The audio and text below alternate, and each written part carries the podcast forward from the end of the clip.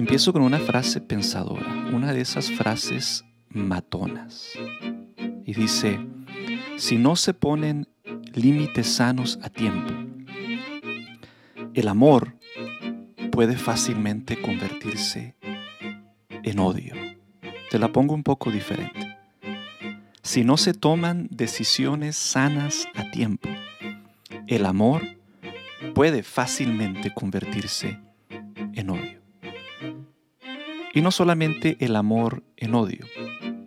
La salud también puede convertirse en enfermedad, el bien puede convertirse en mal, la diversión puede convertirse en adicción, lo rico en algo empalagoso, lo agradable en algo tedioso, etc.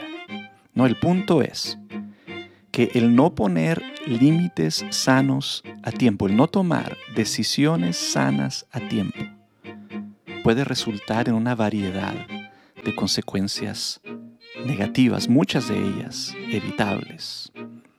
Ya está en ti traducir esta idea a tu propia vida. Bienvenidos a Polvo y Aliento Podcast. Aquí hablo de temas de psicología y de salud mental, pero lo hago con un toque de espiritualidad y de fe.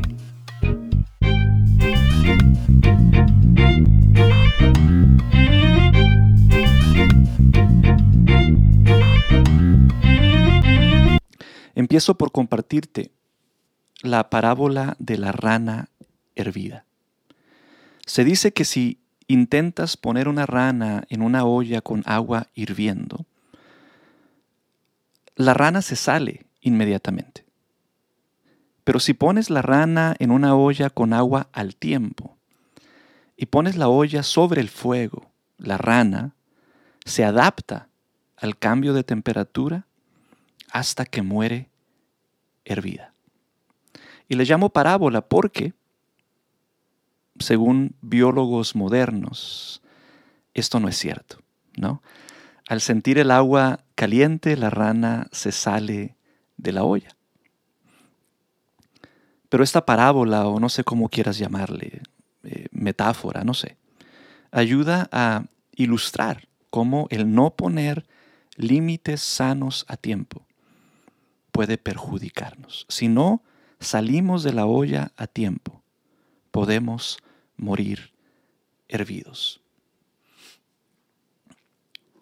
Y es que los seres humanos tal vez no somos tan astutos como las ranas, sobre todo cuando se trata de, realidades psicosociales, cuando se trata de, del manejo de nuestras emociones, por ejemplo.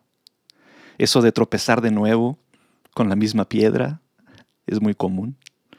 Eso de hacernos de la vista gorda también.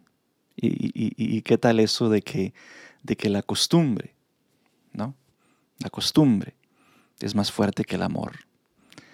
Y sí, tenemos una capacidad increíble de adaptación y esto pues nos ha ayudado a sobrevivir a través de los siglos en todo tipo de, ambientes, de climas, de circunstancias. Pero eso de, de adaptarnos a lo que nos hace daño, eso de adaptarnos a lo que le hace daño a los demás. He ahí el problema.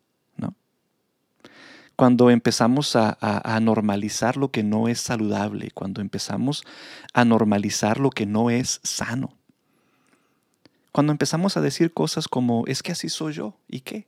¿No? O ya ni modo. Cuando nos dejamos envolver por el famoso no sé, o, o el impetuoso no puedo, Te doy un ejemplo.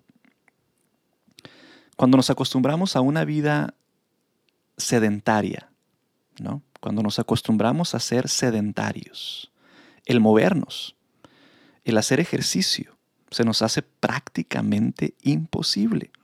Y el descansar es bueno, sí, el descansar es necesario y hay que saber cuándo descansar y hay que saber disfrutar los momentos de descanso, ¿no? Pero esto es muy diferente a llevar una vida sedentaria en la cual hay muy poquito o, no hay movimiento. Y estamos tan acostumbrados a no movernos que el movernos nos enferma. Eh, que pagamos el gimnasio y no vamos. Que hacemos promesas, propósitos y no los cumplimos. Que nos compramos ropa de gimnasio para andar de fodongos en la calle. A ver, levanta la mano si eres de esas personas que usa ropa de gimnasio, pero no va al gimnasio, ni hace ejercicio.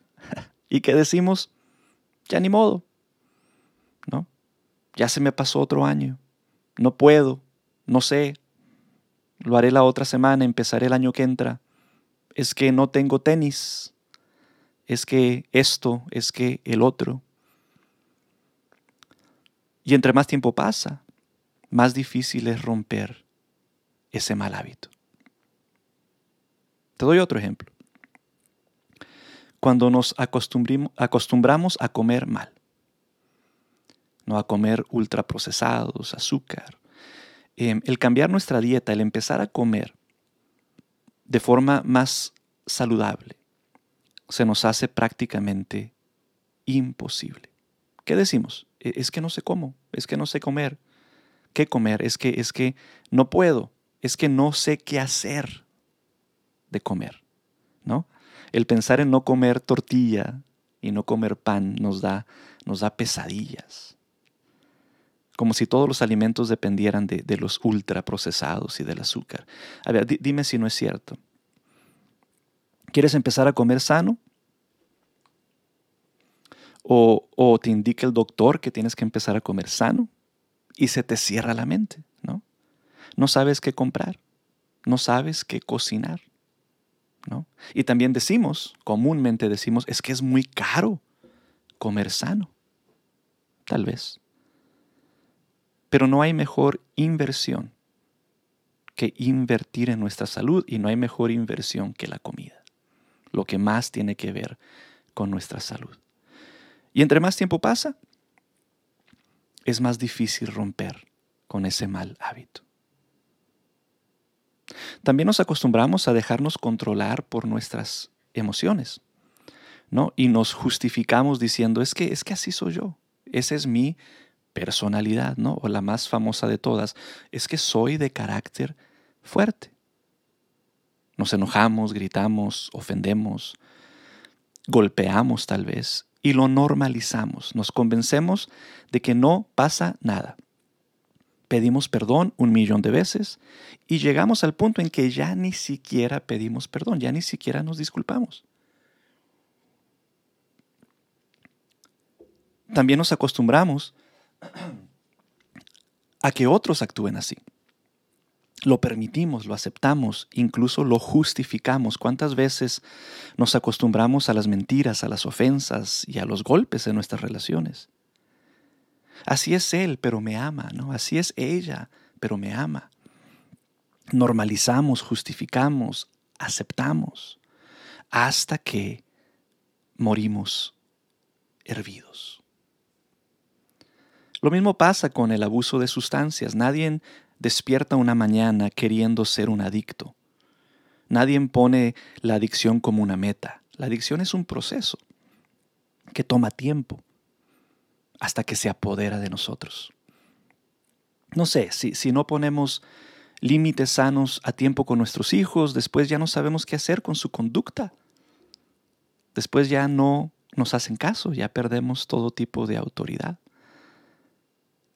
Si no ponemos límites sanos en la forma en la que gastamos nuestro dinero, pues enfrentaremos problemas serios. Si no cambiamos la llanta del carro que sabemos que está mal, pues nos vamos a quedar ponchados o peor, podríamos tener un accidente. Esa pequeña falla del carro que ignoramos, ¿no? Se puede convertir en algo grande y costoso. No sé, si no nos ponemos las pilas en la escuela, ¿qué va a pasar? Pues vamos a reprobar. Si no nos ponemos las pilas en el trabajo, ¿qué va a pasar? Pues lo vamos a perder. No sé, si, si no apreciamos a las personas que queremos, también podríamos llegar a perderlas. Toma esta parábola de la rana hervida, reflexiona y tradúcela a tu propia vida, tradúcela a tu propia experiencia. Incluso en la iglesia normalizamos, ¿no? pastores y fieles racistas, clasistas, no sé, tanta soberbia, tanta prepotencia, maltrato, tantos prejuicios, discriminación. Y lo permitimos. Le permitimos a nuestros pastores actuar de forma incorrecta, lo justificamos, lo aceptamos. Es que es el Padre, es que es el pastor, es que es el dirigente, es el predicador, es que son los elegidos, los llamados por Dios. Y, y es muy curioso, pero tendemos a congregarnos con personas similares a nosotros.